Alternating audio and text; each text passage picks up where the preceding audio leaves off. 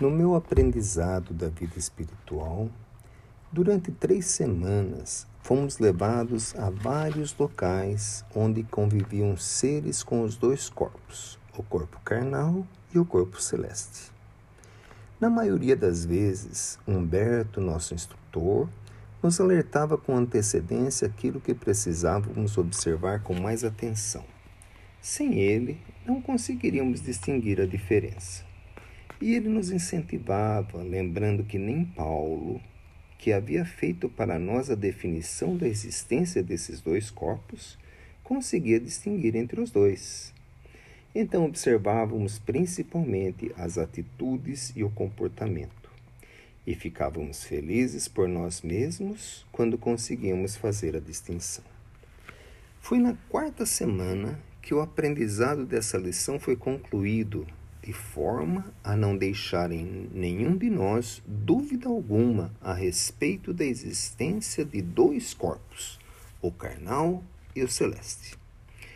Humberto nos levou de volta a um hospital, mas desta vez pediu-nos o máximo de silêncio e respeito, que apenas observássemos. Qualquer comentário ou esclarecimento seria feito quando já estivéssemos na condução retornando para nossas casas. Definidas as regras da, da visita, levou-nos a uma unidade de terapia intensiva de um hospital. Ali onde os médicos atendiam os casos mais graves de doenças, depois de observar por alguns instantes, levou-nos até o leito de um senhor de uns 40 anos de idade, com alguns médicos à sua volta em cirurgia. Pudemos ver a preocupação estampada no rosto dos médicos e dos enfermeiros, e aquele senhor, provavelmente anestesiado, parecia dormir sem se aperceber do que se passava. Foi nessa hora que o vimos levantar-se e, para nosso espanto, também permanecer deitado. Vimos com clareza que não nos permitia negar o fato um dos corpos ficou na cama em tratamento e o outro saiu andando pela sala. Com um gesto, Humberto nos indicou que deveríamos seguir aquele que estava andando. Fomos atrás dele e ouvimos percorrer os corredores do hospital e se dirigir à porta de saída.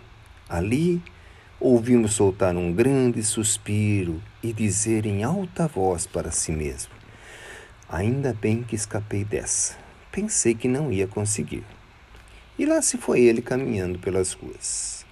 Humberto nos reteve os passos, pois íamos segui-lo, e nos levou de volta ao local da cirurgia. E lá vimos o corpo que ficara na cama e os médicos entristecidos conversando sobre o falecimento daquele paciente, apesar dos esforços de todos. Atendendo à orientação de Humberto, nada comentamos ou perguntamos. Nem sequer na viagem de retorno, nenhum de nós conseguia articular uma indagação sequer.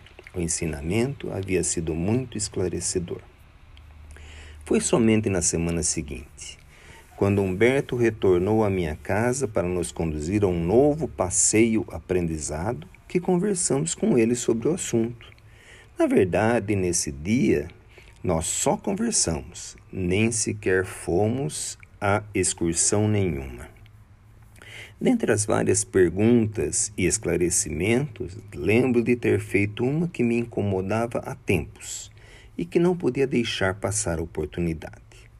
Humberto, com tudo isso que você tem nos mostrado, devo acreditar que você é espírita?